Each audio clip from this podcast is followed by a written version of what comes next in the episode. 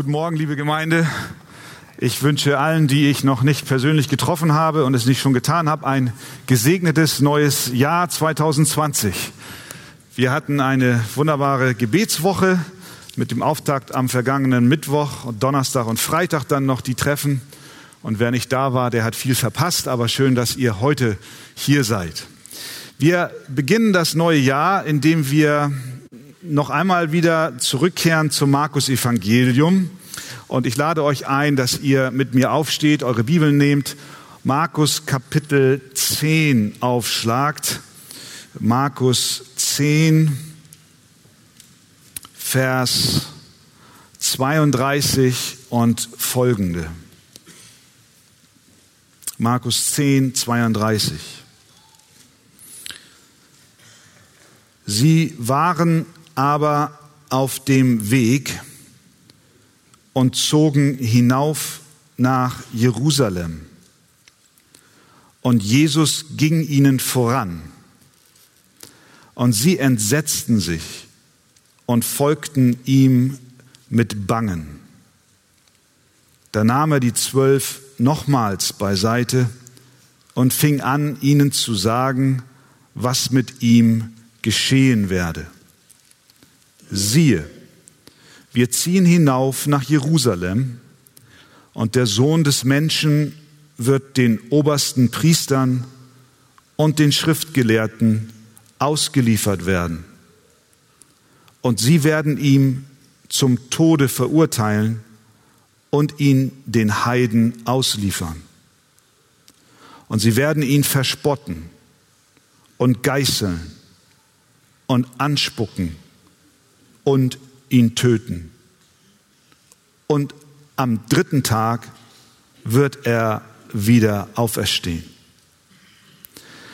Da traten Jakobus und Johannes, die Söhne des Zebedeus, zu ihm und sprachen, Meister, wir wünschen, dass du uns gewährst, um was wir bitten. Und er sprach zu ihnen, was wünscht ihr, dass ich euch tun soll? Sie sprachen zu ihm, gewähre uns, dass wir einer zu deiner Rechten und einer zu deiner Linken sitzen dürfen in deiner Herrlichkeit. Jesus aber sprach zu ihnen, ihr wisst nicht, um was ihr bittet. Könnt ihr den Kelch trinken, den ich trinke? Und getauft werden mit der Taufe, womit ich getauft werde? Und sie sprachen zu ihm, wir können es. Jesus aber sprach zu ihnen, ihr werdet zwar den Kelch trinken, den ich trinke, und getauft werden mit der Taufe, womit ich getauft werde, aber das Sitzen zu meiner Rechten und zu meiner Linken zu verleihen, steht nicht mir zu, sondern es wird denen zuteil, denen es bereitet ist. Und als die Zehn es hörten, fingen sie an, über Jakobus und Johannes unwillig zu werden. Aber Jesus rief sie zu sich und sprach zu ihnen, Ihr wisst, dass diejenigen, welche als Herrscher der Heidenvölker gelten, sie unterdrücken und dass, ihr, dass ihre Großen Gewalt über sie ausüben. Unter euch aber soll es nicht so sein, sondern wer unter euch groß werden will, der sei euer Diener. Und wer von euch der Erste werden will, der sei aller Knecht. Denn auch der Sohn des Menschen ist nicht gekommen, um sich dienen zu lassen, sondern um zu dienen und sein Leben zu geben als Lösegeld für viele. Wir beten zusammen. Wir danken dir für dein heiliges, irrtumloses und vollkommenes Wort. Herr, wir brauchen die Hilfe deines Geistes, dass wir begreifen, worum es hier geht. Hilf uns, Herr, dass wir verständige Herzen haben. Amen. Nehmt doch gerne Platz.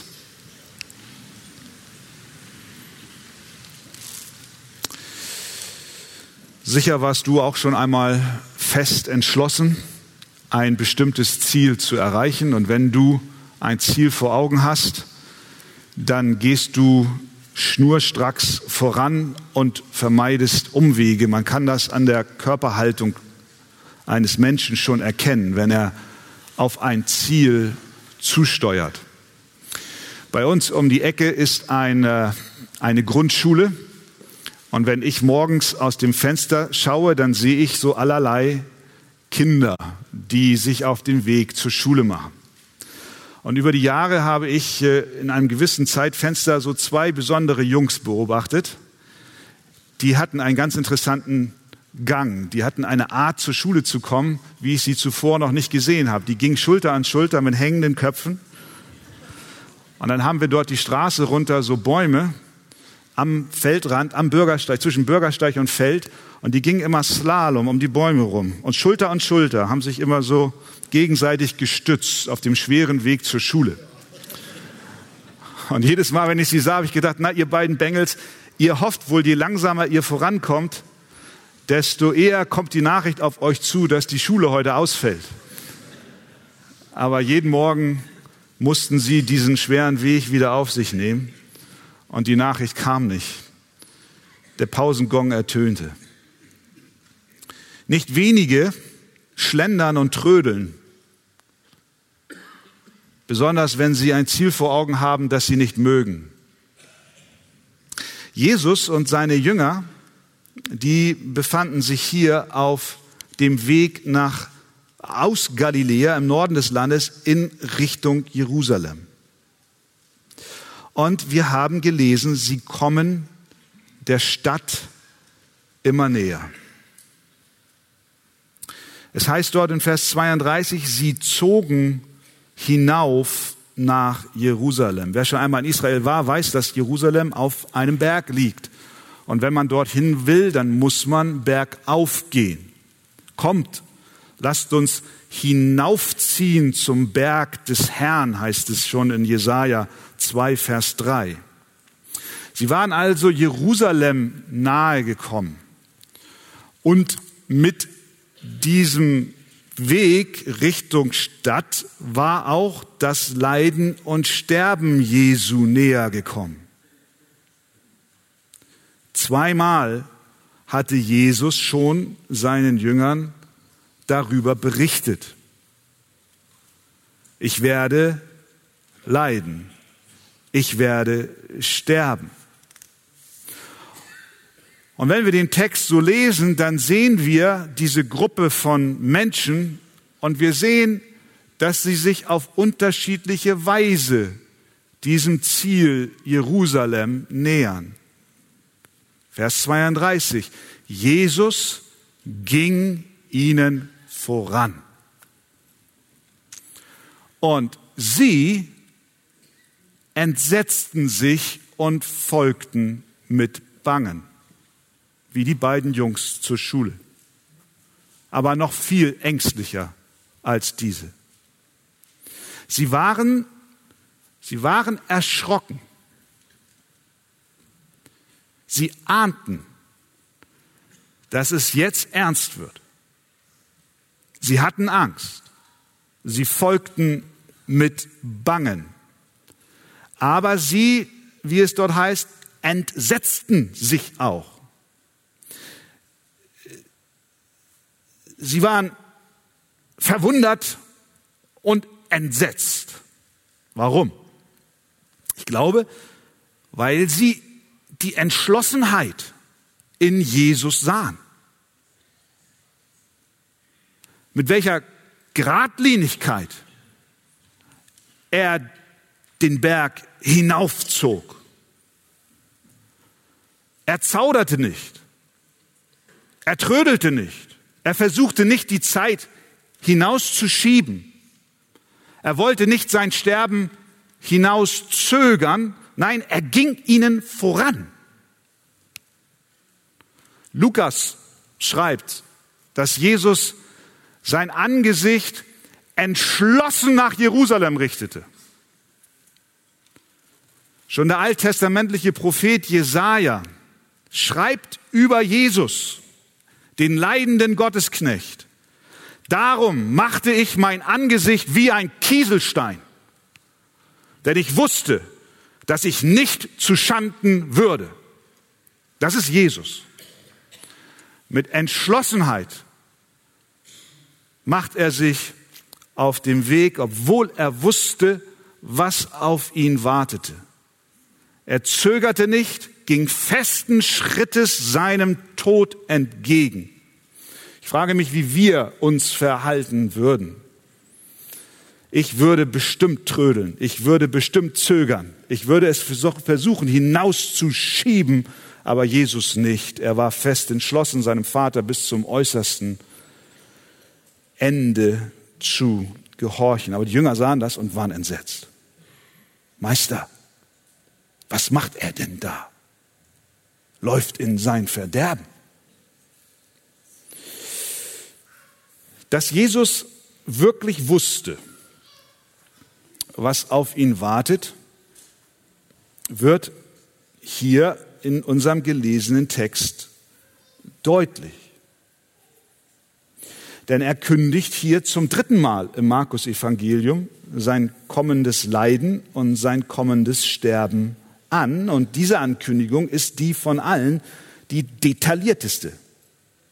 Nirgendwo anders geht er so sehr ins Detail. Vers 33, 34. Er sagt zu ihnen, siehe, wir ziehen hinauf nach Jerusalem und der Sohn des Menschen wird den obersten Priestern und den Schriftgelehrten ausgeliefert werden und sie werden ihn zum Tode verurteilen und ihn den Heiden ausliefern und sie werden ihn verspotten und geißeln und anspucken und ihn töten und am dritten Tag wird er wieder auferstehen. Wenn er in der Einzahl gesprochen hätte, hätte es sich so angehört, ich werde den obersten Priestern und den Schriftgelehrten ausgeliefert werden und sie werden mich zum Tode verurteilen und mich den Heiden ausliefern und sie werden mich verspotten, mich geißeln, mich anspucken, mich töten und am dritten Tag werde ich auferstehen.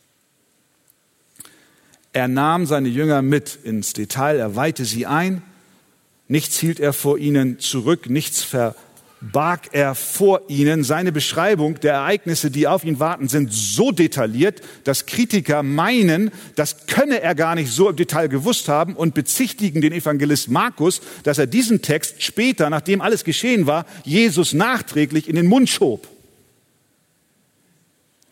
Sie ziehen vor, den Evangelisten Markus des Betruges zu bezichtigen, statt das zu glauben, was Gott in seinem Wort schon vor Jahrhunderten vorhergesagt hat.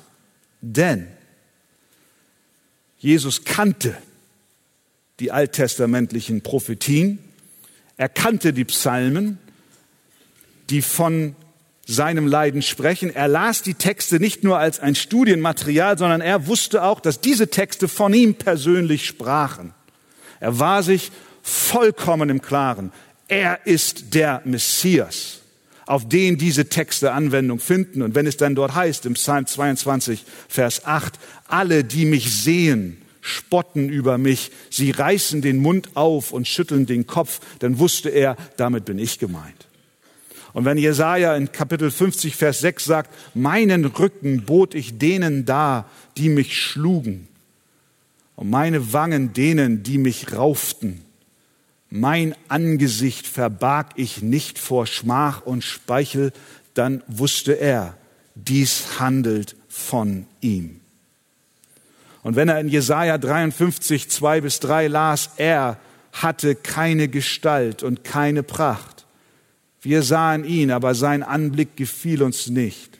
Verachtet war er und verlassen von den Menschen, ein Mann der Schmerzen und mit Leiden vertraut, wie einer, vor dem man das Angesicht verbirgt. So verachtet war er und wir achteten ihn nicht. Dann wusste er, dieser Text handelt über mich.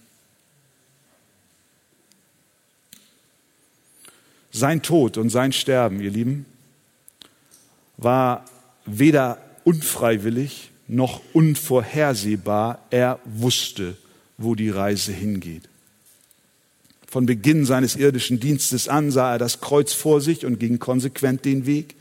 Er wusste, dass sein Tod das notwendige Lösegeld ist, das bezahlt werden muss, um Mensch mit Gott zu versöhnen.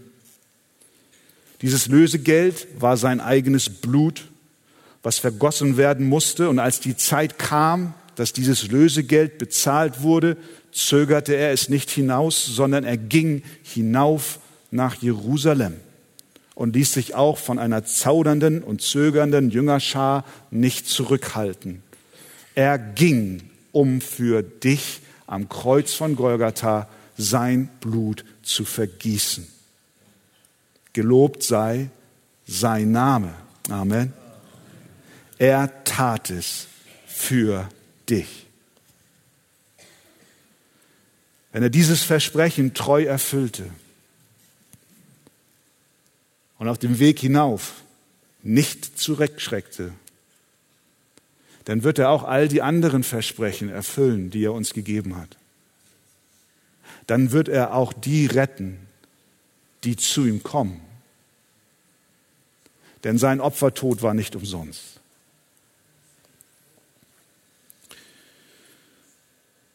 Aber wie reagieren nun die Jünger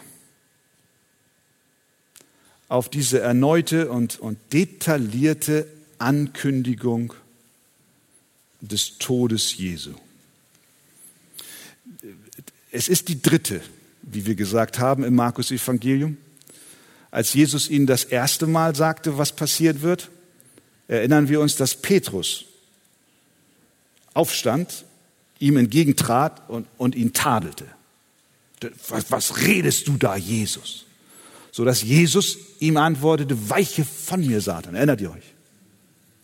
So entsetzt war Petrus, was, was Jesus denn da von Leiden und Sterben redet, das passte nicht in sein Konzept vom Messias. Einige Kapitel später, ein Kapitel später, kündigt Jesus es nochmal an. Und dort lesen wir als Reaktion der Jünger, sie verstanden das Wort nicht und fürchteten sich, ihn zu fragen. Sie haben es nicht verstanden. Nun könnten wir meinen, naja, aller guten Dinge sind drei. Jungs, jetzt aber. Jetzt ist doch der Punkt, wo ihr das langsam mal schnallen solltet. Und was ist Ihre Reaktion diesmal? Diesmal streiten Sie um den besten Platz im Himmel. Jetzt sitzen wir hier und, und lächeln, sagen auch die Süßen. Aber Obacht. Lasst uns nicht meinen, dass wir besser seien als sie. Ganz offensichtlich hatten sie immer noch nicht begriffen, worum es eigentlich ging. Sie standen kurz vor dem großen Erlösungswerk ihres Meisters und fangen an, um den besten Platz im Himmel zu schachern. Was sie wollten war, sie wollten das Kreuz überspringen und gleich zur Herrlichkeit gehen. Sie, sie mochten den Gedanken des Leidens und Sterbens nicht und damit wollten sie sich auch gar nicht beschäftigen, sondern sie wollten gleich zur Krone greifen. Gleich die Herrlichkeit betasten. Und wenn wir lesen, wie sie da vorgehen, dann sind wir fast erschrocken. Da traten, Vers 35, Jakobus und Johannes, die Söhne des Zebedeus, zu ihm und sprachen, Meister, wir wünschen, dass du uns gewährst, um was wir bitten. Meister, wir wünschen, dass du uns gewährst, um was wir bitten. Sie sahen in Jesus jemanden, der ihre Wünsche erfüllt. Wir wünschen, dass du uns gibst, worum wir dich bitten. So wie so ein, so ein Hotelpage, so dem du ein bisschen was hinwirfst und dann eine Bestellung ausgibst und dann läuft er und er macht, was du willst. Diese Bitte, die Sie dort formulieren, hört sich fast wie eine Forderung an. Wir wünschen. Meister, wir wünschen, dass du uns gewährst, worum wir dich bitten. Auch hier sollten wir nicht mit Fingern auf Jesus zeigen und dabei vergessen, dass wir doch oft genauso handeln, oder? Fallen wir nicht auch oft in dieses gleiche Muster hinein?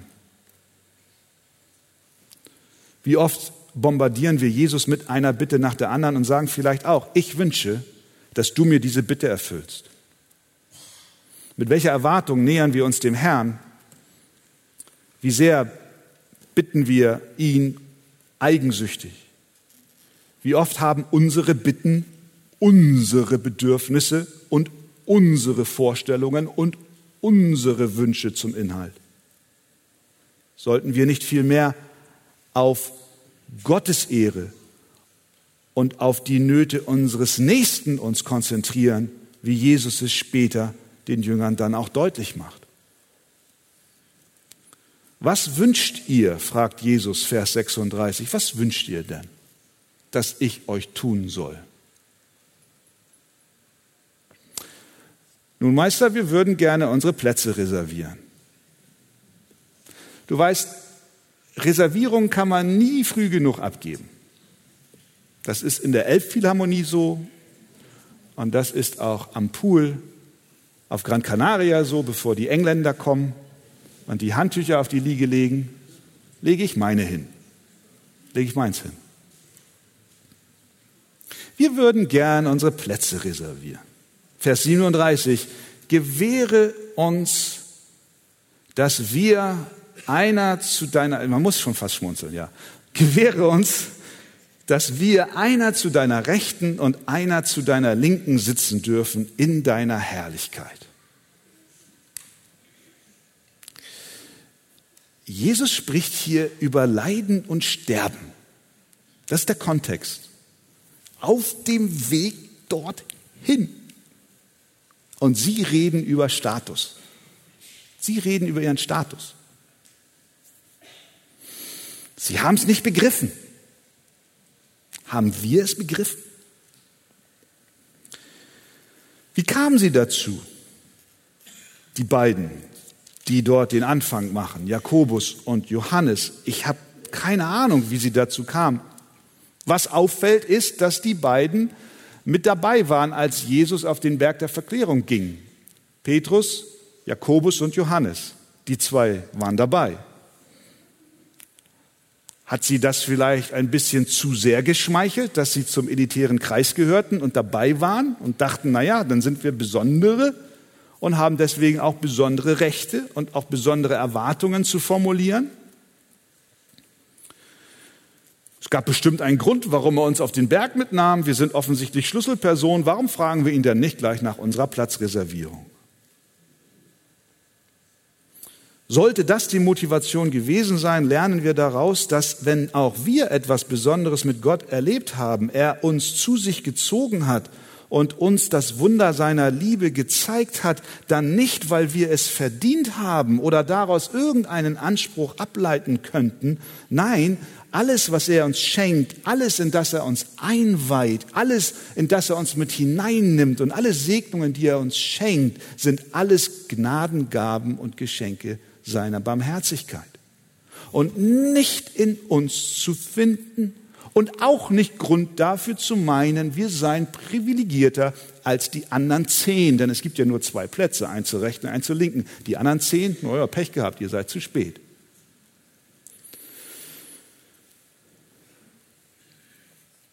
Sie waren, ja, wir können sagen, ambitioniert, taktlos eigentlich selbstsüchtig. Und was ist mit uns? Jesus antwortet, 38, Vers 38, ihr wisst nicht, worum ihr bittet. Mit anderen Worten, ihr, ihr habt keine Ahnung. Ihr habt keine Ahnung, wovon ihr sprecht. Könnt ihr den Kelch trinken, den ich trinke, und getauft werden mit der Taufe, womit ich getauft werde. Der Kelch, von dem Jesus hier spricht, ist der Kelch des Zornes Gottes, der gegen die Sünde von Menschen ausgegossen wird. Es ist sein Zorngericht das über Jesus Christus hereinbrechen wird. Das ist das Ziel, auf das er sich nach Jerusalem hin bewegte, den Kelch des Zornes Gottes zu trinken. Und im Garten Gethsemane, da betet er, nimm diesen Kelch doch von mir, aber nicht mein, sondern dein Wille geschehe. Jesus fragt sie weiter, könnt ihr getauft werden? Mit der Taufe, womit ich getauft werde. Damit meint er nicht seine Taufe, die schon stattgefunden hat durch Johannes im Jordan, sondern er meinte auch hier das Gericht Gottes, was ihn am Kreuz treffen wird. Wenn die Flutwelle des gerechten Zornes Gottes über die Sünde und den Sünder auf den unschuldigen Sohn Gottes brechen wird und die Brandung auf ihn einschlagen wird und er am Kreuz hängen wird und rufen wird, mein Gott, mein Gott, warum hast du mich verlassen? Könnt ihr diesen Kelch trinken? Könnt ihr mit dieser Taufe getauft werden? Die Antwort ist nein.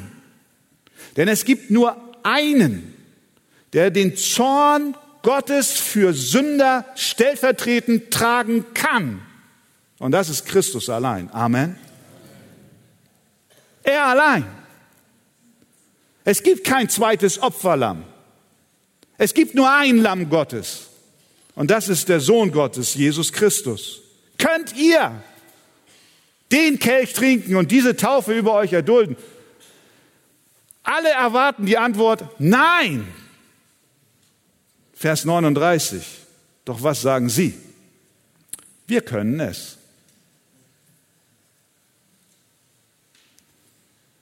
Das haben sie gesagt. Wir können das. Interessant ist, dass Jesus sie jetzt nicht tadelt. Er staucht sie nicht zusammen. Seht ihr das? Er sagt nicht, sag mal, sag mal, hallo. Jetzt sagen wir mal Schluss. Sagt er nicht. Aber er gibt ihnen einen Hinweis, dass auch auf sie Leid wartet. Vers 39. Jesus aber sprach zu ihnen, ihr werdet zwar den Kelch trinken, den ich trinke, und getauft werden mit der Taufe, womit ich getauft werde. Ja, wie nun? Ist es nun Jesus allein, der den Kelch trinkt und die Taufe erduldet? Oder jetzt doch auch die Jünger? Nun, wir müssen hier unterscheiden und der Kontext macht es uns klar. Ihre Leiden die sie erleiden werden, werden vordergründig aussehen wie seine.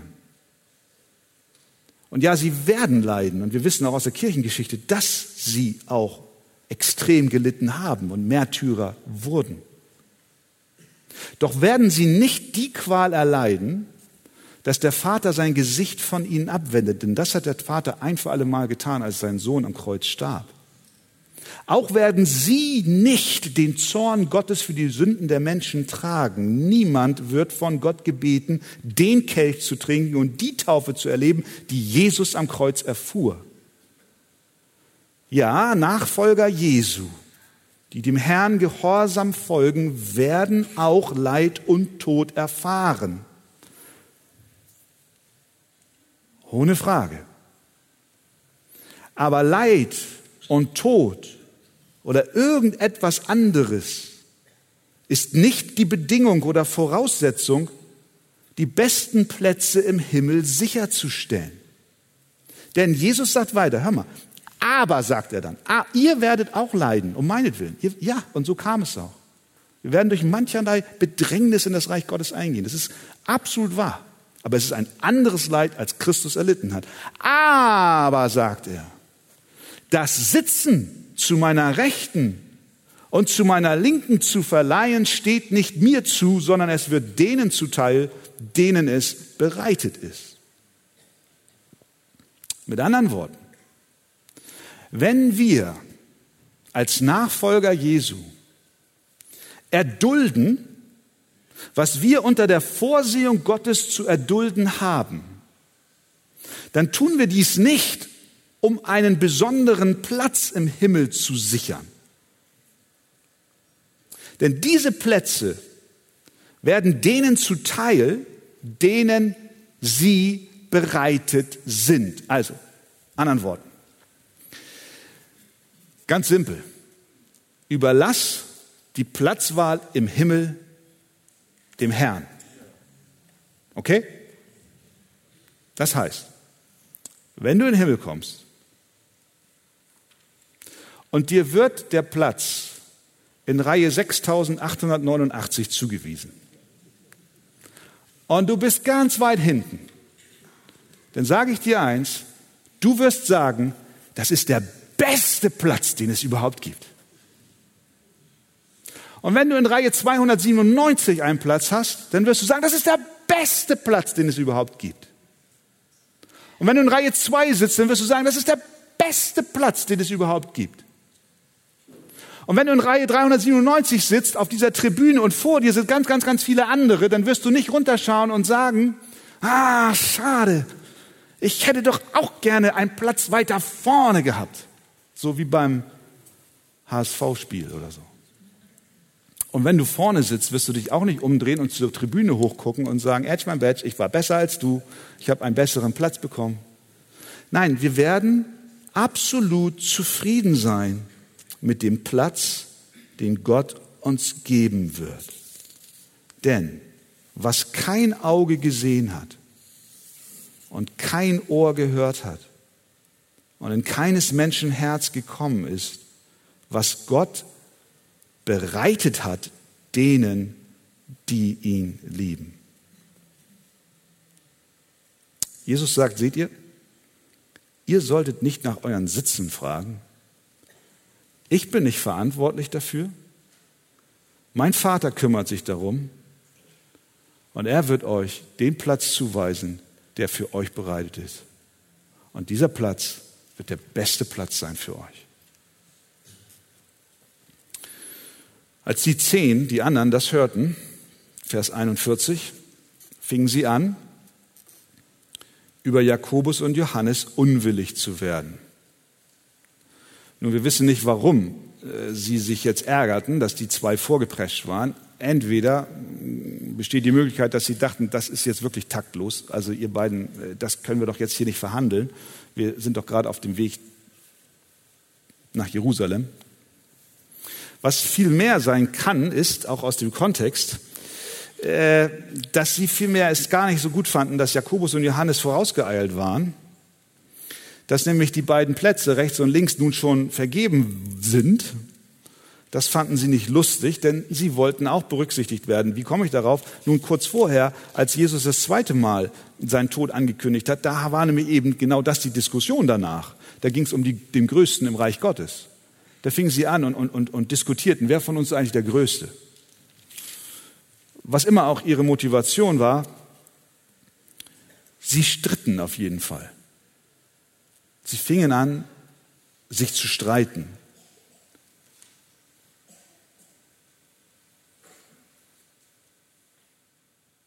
Sie hatten offensichtlich nichts gelernt. Jesus hatte ihn doch erst in Kapitel 9 gesagt, wenn jemand der Erste sein will, so sei er von allen der Letzte und aller Diener. Und nun fuhren sie die Ellbogen aus und wollten der Erste sein. Sie haben es nicht verstanden. Haben wir es verstanden? Hast du es verstanden? Habe ich es verstanden? Aber in dem Ganzen ist auch eine Hoffnung. Ich finde es schön zu sehen. Wenn wir uns darüber Gedanken machen, mit welchen Leuten wir es hier zu tun haben, dann sehen wir, dass es eine Gruppe von Männern ist, die Gott als zukünftige Leiter der Gemeinde vorgesehen hat. Ist das nicht, ist das nicht in Anführungszeichen verrückt?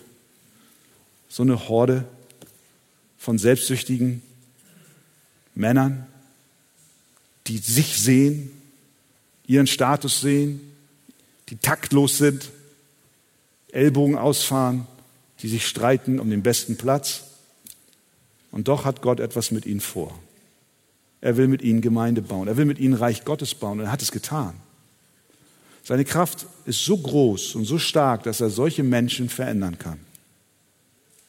Und das darf dir und auch mir Hoffnung geben.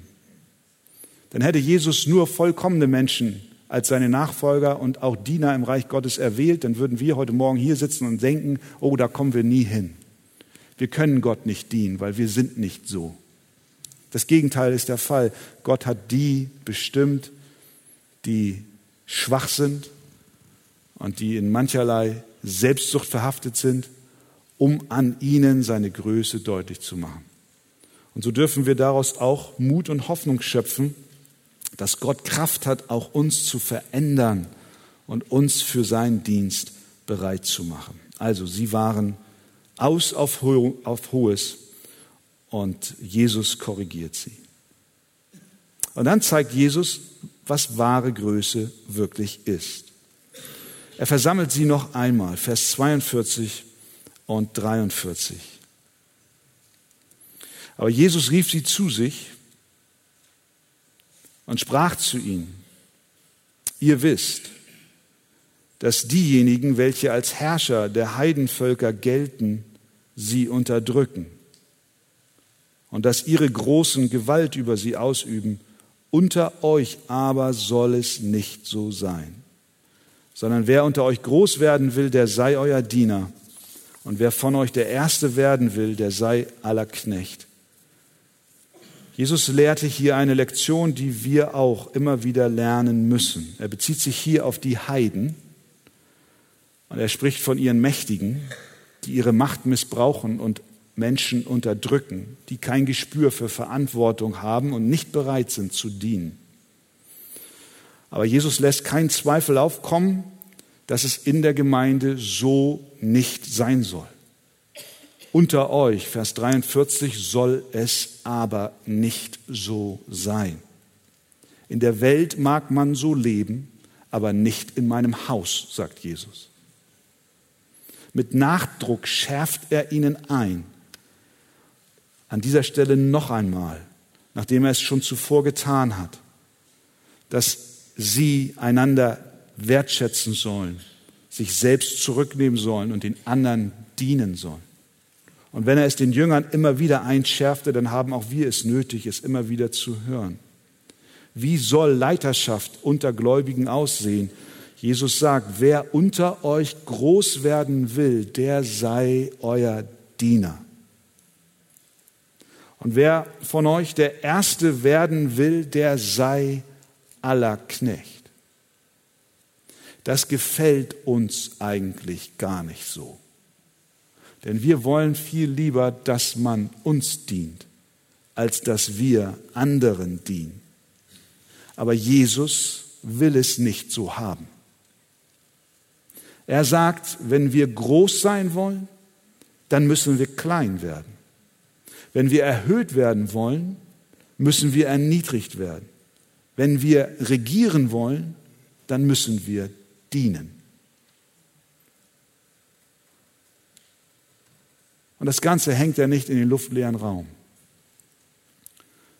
sondern er führt uns zu sich und seinem Beispiel. Vers 45. Denn auch der Sohn des Menschen ist nicht gekommen, um sich dienen zu lassen, sondern um zu dienen und sein Leben zu geben als Lösegeld für viele. Wenn du Jesus ansiehst, seinen, seinen Werdegang, überhaupt die Tatsache, dass er den Himmel verlassen hat, dann mag man sich am Kopf kratzen und fragen, warum tut er, was er tut? Warum sagt er, was er sagt?